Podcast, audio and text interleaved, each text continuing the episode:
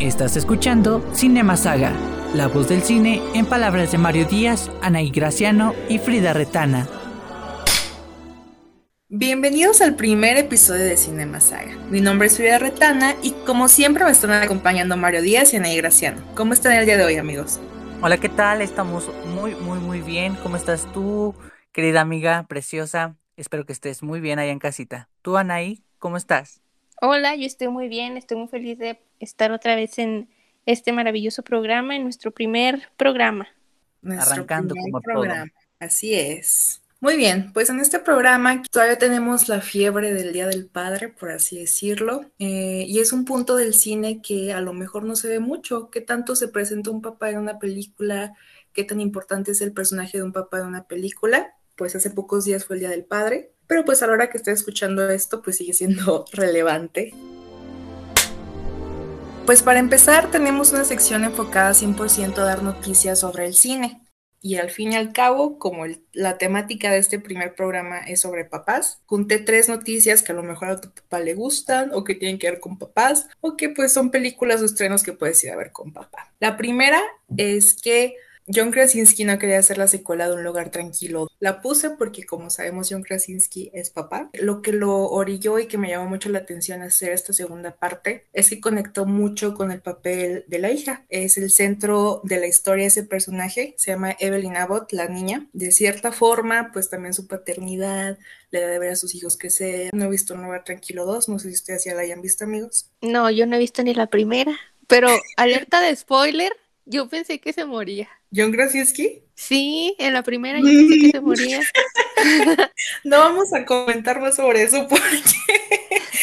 no, pues no, no queremos dar spoilers. La tengo que ver para entender.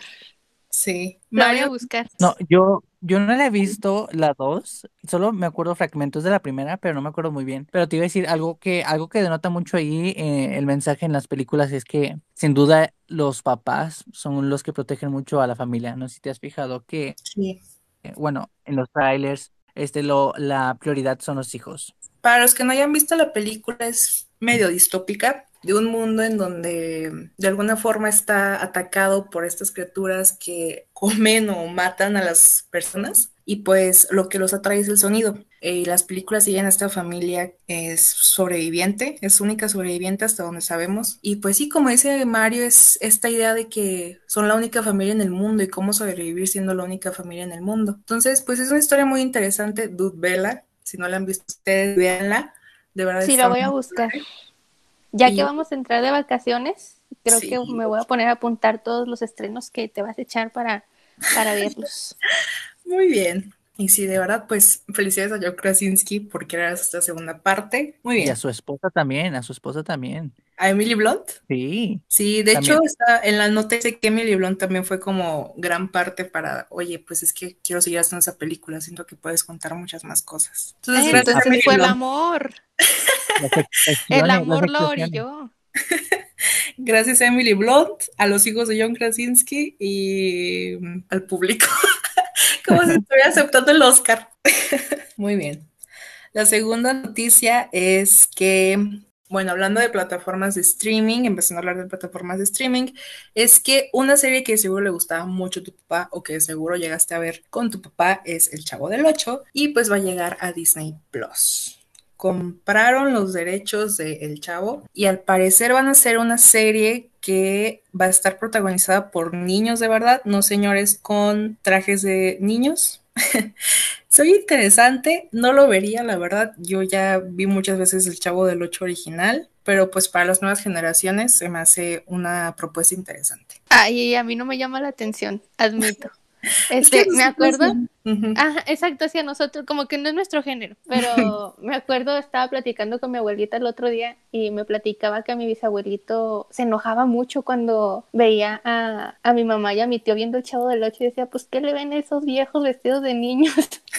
y pues sí, o sea, pensándolo ya sí, pero que hagan un reboot, no, no, no creo que vaya a funcionar, la verdad, porque como que todo México y todo el público, más bien todo Latinoamérica, ¿no? Está más concentrado en la idea del chavo del 8 de Roberto Gómez Bolaños y no creo que, que les funcione. De hecho, ya lo intentaron con el chavo animado y pues sí, o sea, generaciones más chiquitas a lo mejor crecieron con el chavo animado, pero pues ya es cierto, siento que es una idea que ya ahorita no jala. De verdad siento que no, pero pues a ver cómo le va. Esperemos si le vaya muy bien, pero no para nosotros, no nos va a gustar si le dejamos a ver. que les vaya bien, pero con nosotros no. ya está dictaminado. A nosotros no nos va a gustar. Por ahí dicen que Disney siempre arruina las franquicias, las series, todo, todo arruina, a veces. A, veces. Como última noticia, siendo con gustos de papá, con música de papá, con a lo mejor gustos de chaborruco, va a haber una serie documental de los Beatles. Peter Jackson va a estrenar, va a dirigir y pues va a estar disponible el 25 de noviembre de 2021, otra vez para Disney Plus. A pesar de que originalmente pues estaba pensado que iba a ser una película, al parecer la trama dio para mucho más y se presentará como una serie de tres episodios. Que Disney Plus está arrasando. Quiere quitarle la audiencia a Netflix. Sí, ya vi. Sí, pero no, no creo tampoco. No, y luego deja, deja eso tú. Él parece que Disney quiere dominar el mundo. Ya, ya compró varias compañías, ya está con Marvel, ya está con Fox, o sea, está arrasando con todo. Ya está el chavo del 8 compró y ahora los Beatles. Sí. no, los Beatles son las, son las ligas grandes, ¿eh? o sea, Disney. Ya con eso ya nos quiso decir que Disney puede comprar México en cualquier momento. Y sí, o sea, siento que ya hay muchas historias de los virus. Hace como cuánto, unos dos años, también hubo una película que se enfocaba a la música de los virus, ¿no? Sí, donde un muchacho, como que se hacía esta pregunta existencial de que qué hubiera pasado con la música si los virus no hubieran existido. Y creo que, no estoy muy segura porque no, no me acuerdo mucho cuando la vi, pero sí en la película no existían y él, como era muy fan, rescató las canciones y se hizo famoso y no me acuerdo, pero era una onda así. Se llama Yesterday, ya la busqué yo siento que le va a gustar a los super fans de los Beatles. Yo relaciono mucho la música de los Beatles con, como, con esta convivencia con tu papá, con tus abuelos, con tus tíos, como que toda esta esencia de las ondas de oldies but goldies. Pues sí, esas son todas las noticias para esta primera sección de Cinema Saga. Pues siguiendo con lo relevante esta semana en el cine, ¿qué tal si hablamos de los estrenos en cartelera? Mario, ¿qué nos tienes? Hola, ¿qué tal? Pues yo les tengo varios estrenos. Este, la verdad, creo que algunos sí son decepcionantes y algunos que vamos a ver y que creo que sí nos vamos a sorprender bastante con ello. Pero ¿qué tal si empezamos primero con nuestra saga infinita Rápidos y Furiosos 9? Se estrenó hace unos días y la verdad creo que eh, se ha estado recaudando pues varios milloncitos de pesos, pero la crítica ya la bala como una película de acción-aventura y ya no tiene como una historia en concreto. O sea, ya es como que solo es para, para, disfrutar del cine. Muy dominguera, ¿no? Siento que esas películas son dominguerísimas. O sea, así de que no tienes nada más que ver. Quieres ver, no sé, como tú dices, acción, quieres ver carros, pones Rápido y Furioso. Son de las que te salen en el 5 y te las echas completas porque, pues. Sí. la verdad, ya no deberían continuar con esta saga. La verdad, creo que no le encuentro sentido. Ya deberían concluir por lo menos con la 10. Yo digo, no sé ustedes qué opinan. Yo digo que ya hubieran concluido, pues ya ni sé ni cuál es, pero donde Toreto tiene un hijo, con esa ya, yo creo que se hubiera acabado bien la, la saga. Y hubiera estado más creíble porque ahorita es puros autos voladores y algo de eso vi, la verdad no estoy muy, muy puesta en el tema porque tampoco es un género que me llame la atención. Muy hetero. Sí, no. A Vin Diesel lo único por lo que lo quiero es Groot. Sí. Ya, Toreto, eh, Vin Diesel, si estás oyendo esto, ya no sigas, ya no la produzcas, porque él es el productor ejecutivo. Bueno, continuando con los estrenos de esta semana, este, no sé si ustedes ya hayan visto Duro de, Cuidar, que es protagonizada por nuestra mexicana, preciosa, hermosa Salma Hayek y también Ryan Reynolds. Esta es la segunda entrega, no sé si ya la hayan visto la primera. No, amigo, te fallé ahí. Es que también es de acción y aventura y comedia también. Pues se trata de que como son eh, narcos, no sé si recuerdas el otro día que te mandé un TikTok podrida, empoblado, pijo de... Es, es fragmento de, la, de la película. De la película, sí, exacto. ¿Y no tiene eh, nada que ver con duro de, de, matar? No, es duro de cuidar aquí, no, ¿cuál matar?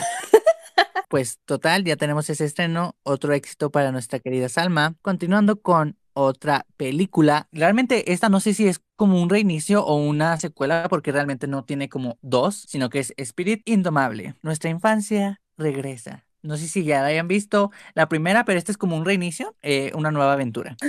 Spirit no. de los caballos, ¿no? Sí, es la de los caballos. Cuando Frida y yo estábamos pues, juntas en la... En la prepa. En la prepa, voy a contar esta anécdota.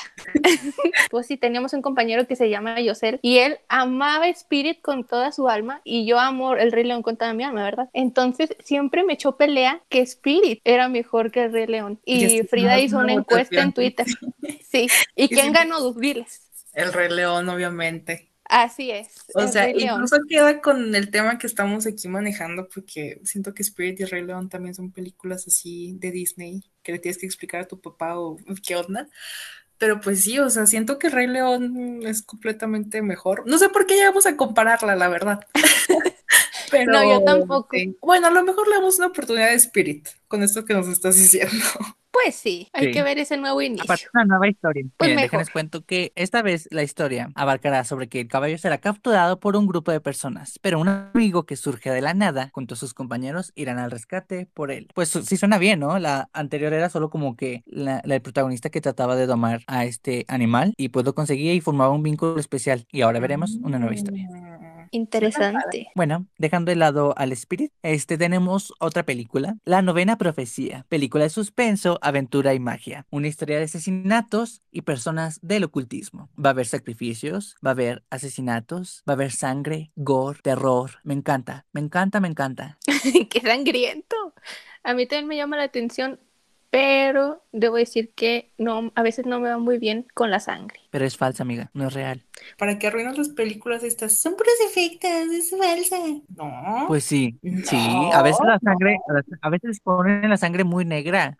Se les pasa el colorante. Bueno, dejando a la sangre de lado también, tenemos El teléfono de viento, una root movie que reflexiona sobre las secuelas de la tragedia de Fukushima. ¿Les interesa? ¿De qué se trata? Pues abarca sobre una historia de una chica es, que, es que no leí, no leí lo que ya, ya, ya contenía, solo leí el Ya encontré qué pasó en Fukushima, ya.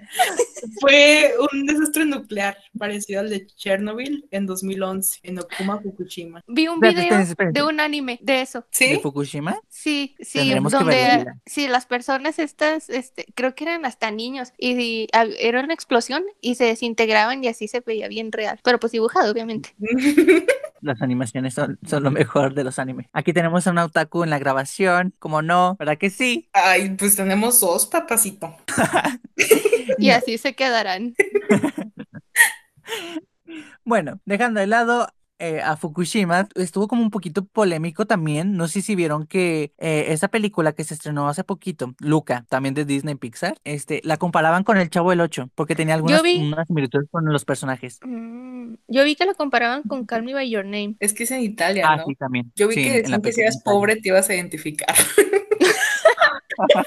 ¡Qué clasista! Sí, estuvo feo porque sí pusieron, si eres pobre y moreno te vas a identificar. Y dije, no, pues ya, ya mm". estuve. Y eso que fue, una crítica seria, ¿eh? Dije, mm". no, pues no, ni tan seria. Ojalá que cancelen esas personas. Sí, pero aquí en Cine Saga no pensamos así, ¿eh? No, nosotros somos buenas personas. Muy buenas personas. No hemos visto Luca, pero pues somos buenas personas. No, yo sí, la quiero ver, por lo mismo. Sí, se ve, se ve bonita. Y aparte creo que batallaron mucho, tuvieron varios años haciendo la animación, mm, porque hagan cuenta que cuando están las escenas bajo el agua, este, tienen cada detalle de las piedritas bajo el agua, la luz y todo eso, este, creo que sí tiene muy buena animación. Entonces hay que darle una oportunidad también, porque creo que es una historia que muy poco se ha visto en Disney también, acerca que abarca de, no se crean, si abarca dos, como de seres sobrenaturales. Trata más como de la amistad. Yo digo que tiene más ese mensaje de la amistad. Sí, o sea, creo que tiene el mensaje sobre el realismo, ¿no? O sea, de que aceptarte tal y como eres, porque creo que hay unas escenas donde rechazan a ellos por ser como unos tipos monstruos y los rechazan. Y creo que el último es donde aceptas que eres tal y como eres. Pues bonito mensaje. Habrá que verla también. Últimamente Disney anda muy existencialista, ¿no? Hasta con Soul ya ven de que no, tienes que seguir tus sueños porque que tu alma te lo pide y cosas así. Siento que Disney ya está en esa etapa en donde es un poquito más social. Échenle ganas que de fantasía, pues. Es que es lo que vende. Ahorita. Pues es que Disney, creo que ahorita Disney lo que se enfoca principalmente es, miren, Disney ha creado como que películas un poquito más maduras, pero no solo como que de animación para niños, sino que también para los adultos, para que tengan un mensaje que reflexionar. Así como tú dices, amiga, creo que también ese es su propósito. Sí, sobre todo por la plataforma. Quieren más público. Y lo están consiguiendo. ya ven con las nuevas series de Marvel y, los cortos que están lanzando. Aquí, Anaí y Mario son muy fans de Disney en cuanto a Marvel. Yo, la verdad, no. O sea, si en futuros capítulos hablamos de Marvel, esperen que nada más sean como dos horas de Anaí y Mario hablando. sí, la verdad. Es que nos encanta, crecimos con superhéroes, nos encanta. Y esto ha sido los estrenos de esta semana, espero que les haya gustado. ¿Qué tal si vamos a un corte comercial?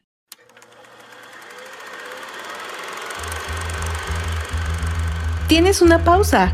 Ve por palomitas, ponte cómodo y sigue escuchando las mejores historias del cine, solamente por Cinema Saga.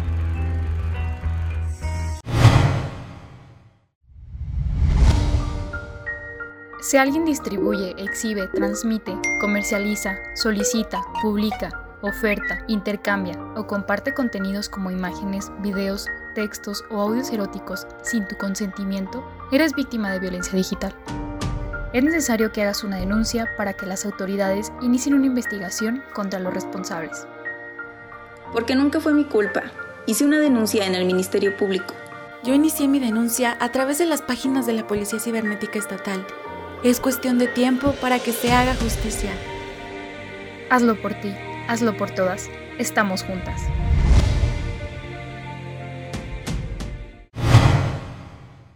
No dejes que lo que no puedes hacer interfiera con lo que puedas hacer.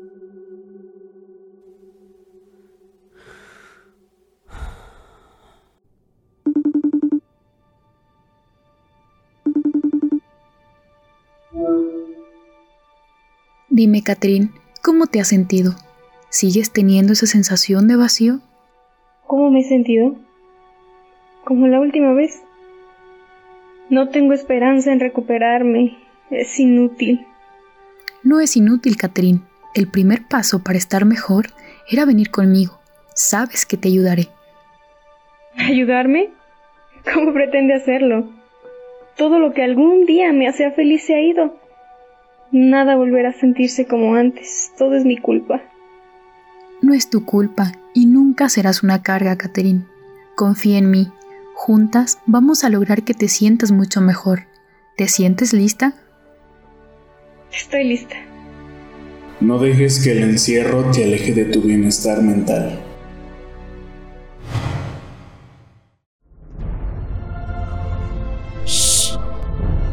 Ya volvimos. Luces, cámara, Cinema Saga. Regresamos del corte comercial para hablar de los actores de la semana. Em, esta vez vamos a hablar de puros actores porque pues acabamos de pasar el Día del Padre. De primera instancia tenemos a Antonio Banderas. Eh, y quiero resaltar más la relación que tiene Antonio Banderas con Dakota Johnson. Antonio se casó con la madre de Dakota en 1996 cuando Dakota tenía seis años Em, él siguió siendo su padrastro durante 20 años y después su mamá y Antonio se divorciaron en el 2015.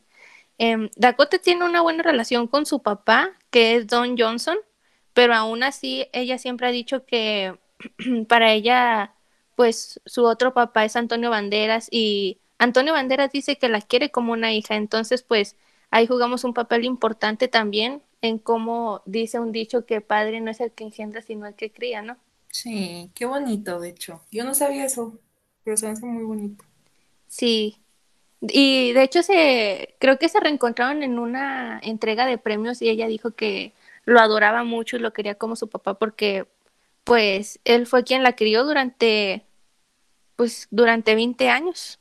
El siguiente papá que tenemos es Chris Hemsworth, como había dicho Frida con anterioridad, Mario y yo somos muy fans de Marvel, lo conocemos más por ser Thor Em, él y su esposa Elsa Pataki, que también es actriz, tienen tres hijos. Tienen una niña que se llama India Rose Emsworth, de nueve años. Em, otra niña que se llama Sasha Emsworth, de siete años. Y un niño que es el menor también de siete años, se llama Tristan Emsworth. Y creo que hemos visto muchas fotos em, como cualquier papá que es superhéroe, casi todos, no sé si han visto ustedes compañeros, que andan con sus hijos en la calle y los niños traen la camiseta de otro superhéroe. Sí, ah, sí. más he visto que, traí camisetas de otros diferentes. sí, de hecho, creo que Chris Hemsworth publicó un post de que su hijo, creo, Tristán, el más chiquito, traía una camisa de Superman. y él siendo Thor decía de que no, pues ya de todos modos me quedan otros dos niños para que, para que les guste Thor. ¿Tú qué crees que opine Henry Cavill cuando... ¿O crees que Henry Cavill sepa que el hijo de Thor es muy fan de Superman? Espero que sí, ese hombre también. Maravilloso, ¿eh? Siento que hay un ego muy fuerte de cuando haces un superhéroe, de que quieres que sea el mejor superhéroe siempre. Y pues, no sé, se me hace bien chistoso que Chris tenga un chorro de hijos y que de los tres a ninguno le guste Thor. Anda, pobre. ¿Sabes? Esta situación me recuerda también a Robert Downey Jr., que iba paseando con su hijo y creo que él dijo en una entrevista que a su hijo le gustaba más el Capitán América que Iron Man. Y pues ahí tú sabes también que hubo una disputa entre Capitán América y Iron Man. Ay, no. En fin, cosas hijos traidores. Ahí el problema no son los papás, son los hijos. Hijos que no van a tener herencia. pues hablando de papá, ¿cuándo fue la última vez que tuviste una sesión de películas con él? Para esto, Mario preparó un top 10 de las mejores películas para ver con papá. Vamos a escucharla. Top 10 películas para ver con papá. 1. Buscando a Nemo. 2. El Rey León. 3. Karate Kid. 4. En busca de la felicidad. 5. Interestelar. 6. Un don excepcional. 7. Star Wars. 8. Un papá genial. 9. Logan. 10. Pinocho.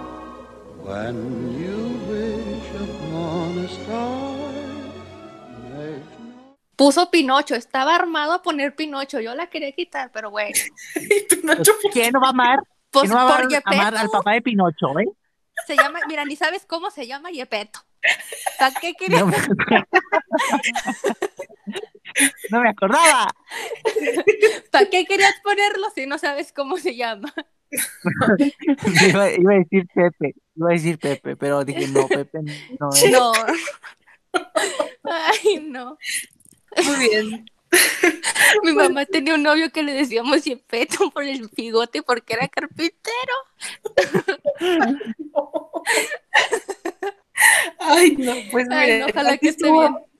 La cápsula de Mario eh, nos hace recordar muchas cosas. Cumplió su función. Muy bien, Mario. ¿Tienes otro comentario de tu top 10 esta semana? Este, pues no, este, espero que te haya gustado. Ah, véanlas, están increíbles todas. Y principalmente la de Pinocho. Véanla. Pinocho es muy debatido, acaba de ser muy debatido Pinocho aquí en Cinema Saga. Como ya pudieron escuchar.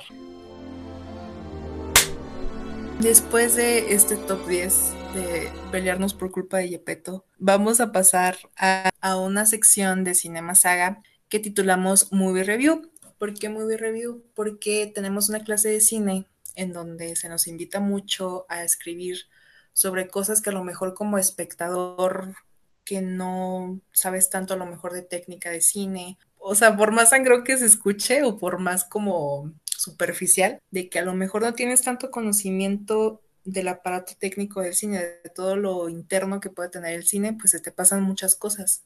A lo mejor nada más te quedas con la trama, a lo mejor nada más te quedas con un personaje, o a lo mejor nada más te quedas con un actor que te gustó. Para este movie review vamos a hablar de la paternidad, es algo que se pasa mucho por alto en las películas, ¿no? Y pues de verdad, ¿cuántos papás icónicos recordamos del cine? Yo ahorita, pues no, nada. El único que se me vino a la mente fue el papá de Intensamente, el papá de Riley. No sé ustedes. No si... tiene nombre, ¿o sí? No, que incluso, o sea, es nada más el papá de Riley. a mí se me viene a la mente Mufasa. Uh -huh. Sí, es que son de Rey León. ¿A ti, Sí, también. A mí se me vino a la mente Homer Simpson. Ah, Homero. Ah. Sí, claro, gran papá. Sí, tiene sus altos y bajos, pero sus altos son muy bonitos. Sí, quiere mucho a Maggie. Pero, ay, cómo estrangula a Bart. de verdad, si tienen alguna sugerencia de un papá que esté bien construido, mándenosla al correo Cinema Saga, porque de verdad, pues sí, por más que nos pusimos a pensar, llegamos solamente a tres películas que nos gustan mucho. Yo voy a hablar de Moonlight, Ani va a hablar de Karate Kid y Mario va a hablar de Chucky, ¿no? O sea, ya sé que son selecciones así como que muy de capirotada o muy surtido rico, pero créanme que tienen sentido a la hora de cómo vamos a descomponer este rollo de la paternidad. Como les comenté, yo les voy a hablar de Moonlight. Es una película escrita por Tara Alvin McCraney. originalmente era una obra de teatro, pero conmovió tanto al público que al llegar al director Barry Jenkins, pues obviamente quiso darle este reflector que de verdad se merece. Hay una controversia alrededor de Moonlight que es que en los Oscars de 2017 los presentadores se equivocaron al decir el ganador de la mejor película del año. Dijeron La La Land, pero la verdadera ganadora era Moonlight. Quien se iba a robar el Oscar iba a ser La La Land, porque o sea,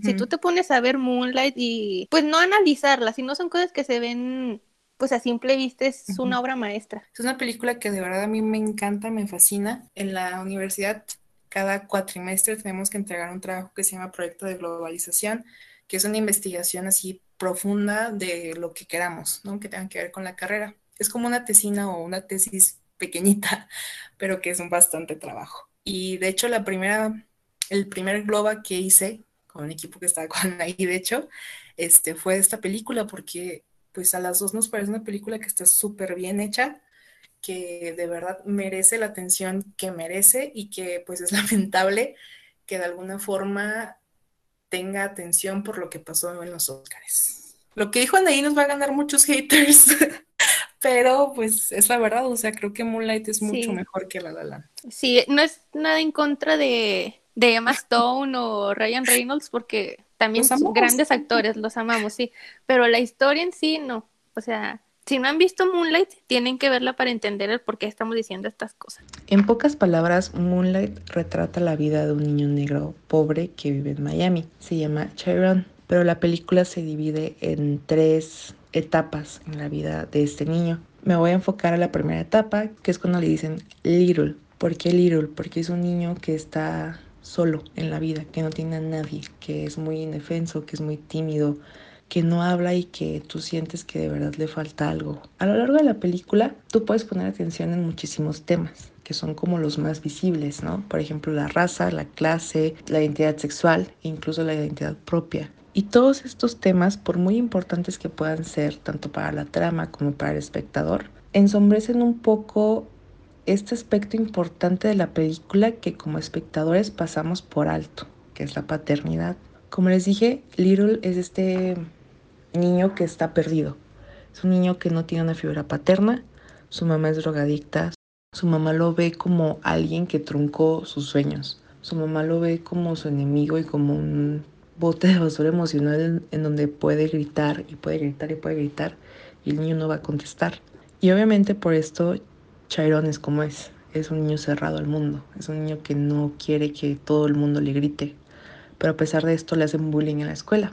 Y esta es una película de muchas casualidades, porque en los primeros minutos de Moonlight vemos como Chiron está huyendo de sus bullies y se esconde en un edificio abandonado. Obviamente estamos hablando de un Miami que está infestado por el tráfico de drogas, que la gente vive con miedo, que los barrios negros son muy pobres y pues ese edificio está abandonado, pero está reclutado de cierta forma por la banda de narcotraficantes local.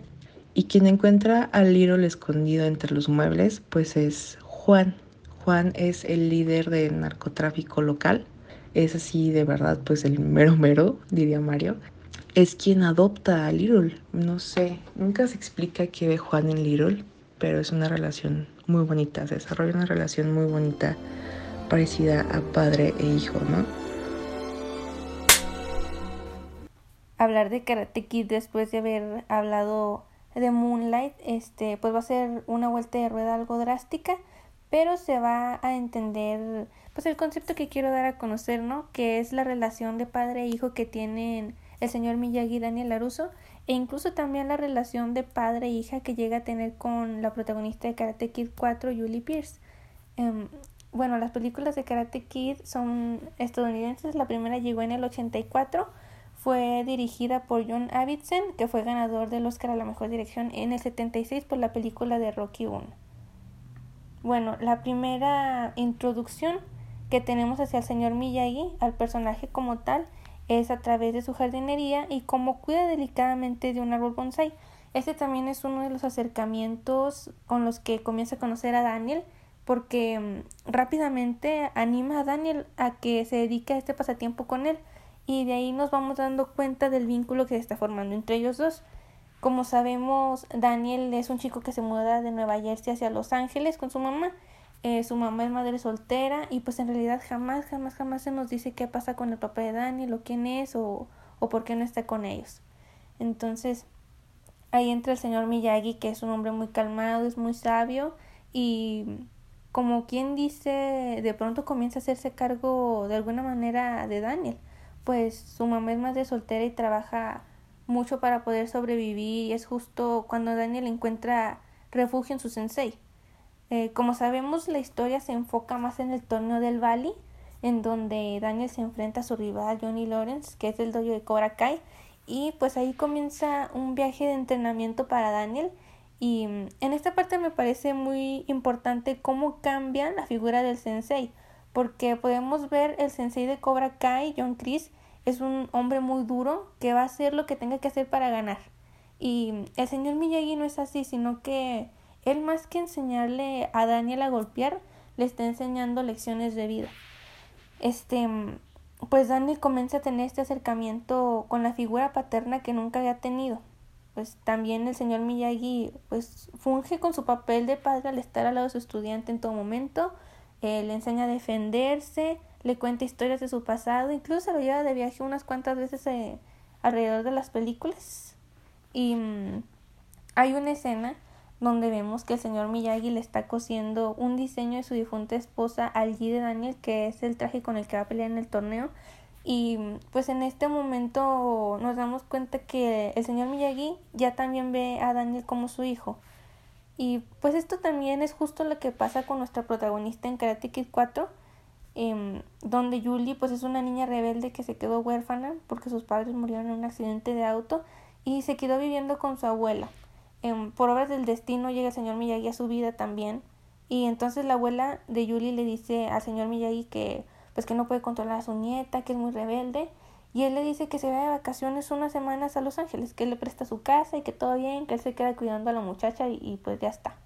Entonces, pues el señor Miyagi tiene esa necesidad de comprender a esta niña y ayudarle de por qué es como es, por qué se comporta pues rebelde, grosera y en un momento se da cuenta que tiene estas bases de karate y aprovecha estas habilidades para enseñarle pues una forma de desquitar su furia de otra manera que no sea lastimando a las personas a su alrededor de manera más emocional. Y pues aquí es donde me doy cuenta del papel que desempeña el señor Miyagi, ¿no?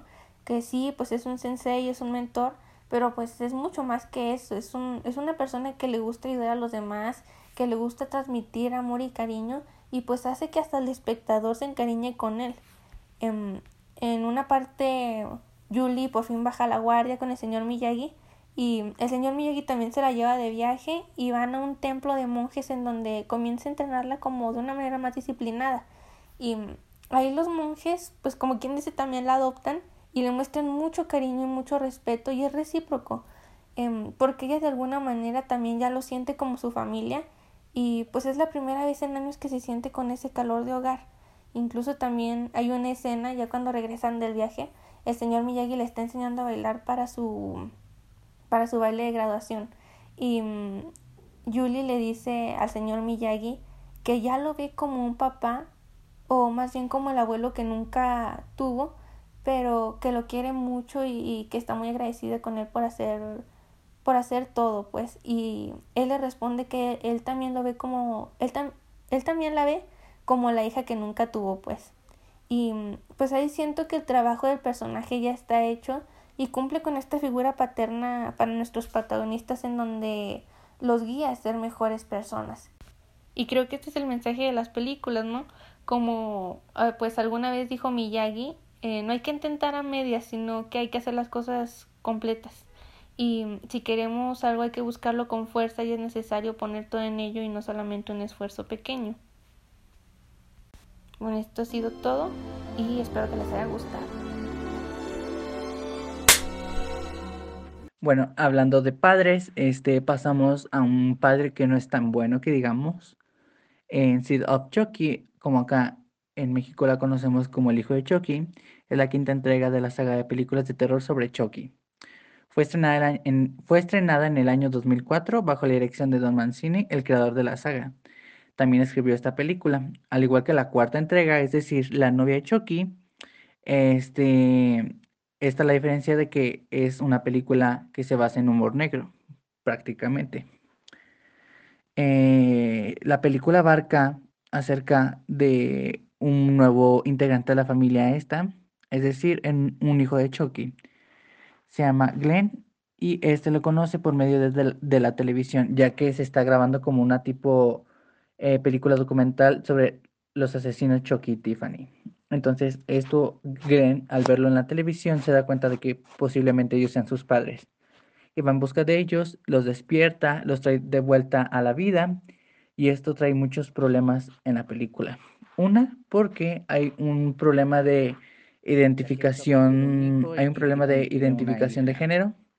Este, la disputa entre los este, padres comienza cuando ellos bajan el pantalón y ven que no tienen una parte pues, ser masculina, podría decirse que Glenn es un problema tiene una parte como más asociada a lo femenino. Ya esto, pues, en alrededor de la película siempre es una disputa de que si él quiere ser asesino o si no quiere ser asesino, si quiere seguir la tradición familiar o no. Este, Glenn no quiere, pero en un punto de que están secuestrando a Jennifer Tilly, que es como la protagonista de la película, eh, y Tiffany quiere pasar su alma. Esto, esto antes le hacen como un embarazo vudú que dura varios días solamente y es demasiado rápido. Tiene dos gemelos. Entonces, al final, cuando van a pasar sus almas a, a los humanos, los muñecos, hay una disputa porque hay un alter ego de Glenn que es Glenda. Esto hace que el Glenn se introduzca, no, esto hace que Glenda tome posesión de, del cuerpo del muñeco y pues sí, este, ahí es donde Chucky se sorprende. Eh, ya llega la policía y no, no logran esto, pero Tiffany se va al hospital, pero Tiffany se va al hospital y este, ya Tiffany intenta meter su alma en la actriz Jennifer Tilly, pero Chucky lo impide. Esto desata una furia fenomenal en Glenn, que hace que desate su odio contra él y lo asesina. Pero esto se muestra que cinco años después, eh, Glenn y Glenda pasaron su alma a los humanos bebés y tuvieron una vida normal y tranquila, hasta que después Tiffany toma por completo eh, el cuerpo de Jennifer Tilly y esta pues lo usa, ¿verdad? Este ya como humanos Glenn y Glenda hacen sus vidas. Glenn es un amor de persona y Glenda es una chica temeraria, muy mala, que pues es violenta con sus demás compañeros. El mensaje de esto es que Chucky puede llegar a ser un mal padre porque eh, no, deja que su hijo, no deja que su hijo se exprese como tal y como tal y como es. Este, porque podría decirse también que es transfóbico, no desea que su hijo sea mujer también, porque se llega a una disputa de eso, de que eres mujer o eres hombre. Entonces da un mal ejemplo también como padre al no seguirlo, este, son puros errores de él, este, no lo alaba, no lo, no lo reconoce tal al principio como su hijo, sino hasta el final que se convirtió en un verdadero asesino y temerario contra él, es donde le da ese reconocimiento breve. Muy bien, después de todas estas paternidades, de todos estos esquemas de paternidad que encontramos en solamente tres películas, pues los invitamos también a lo mejor a ponerse a pensar en cuántos papás recuerdan y cómo querían a sus hijos o qué relación tenían los personajes de su película favorita con sus papás y les prometo que van a encontrar muchísimo. Como escucharon anteriormente, las cápsulas de esta semana estuvieron a cargo de Mario, pues quien también nos deslumbró con el dato que sacó para nuestros sabías qué de la semana. Mario, ¿qué nos puedes contar del Sabías qué de esta semana. Ah, es muy interesante. Para los que no sabían, en El Padrino 3, Sofía Coppola, que es la hija de Francis Ford Coppola, hace el papel de Mary, la hija de Michael. Y pues Mario nos trae un dato curioso sobre esta selección de casting que vamos a escuchar a continuación.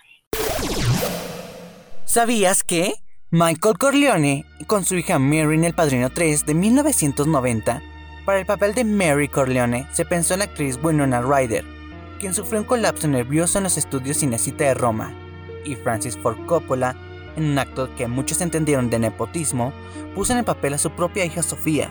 Nunca había actuado, las críticas cayeron con dureza sobre ella. Sin embargo, se redimiría luego como directora de Lost in Translation, entre otras más. ¿Y tú, lo sabías?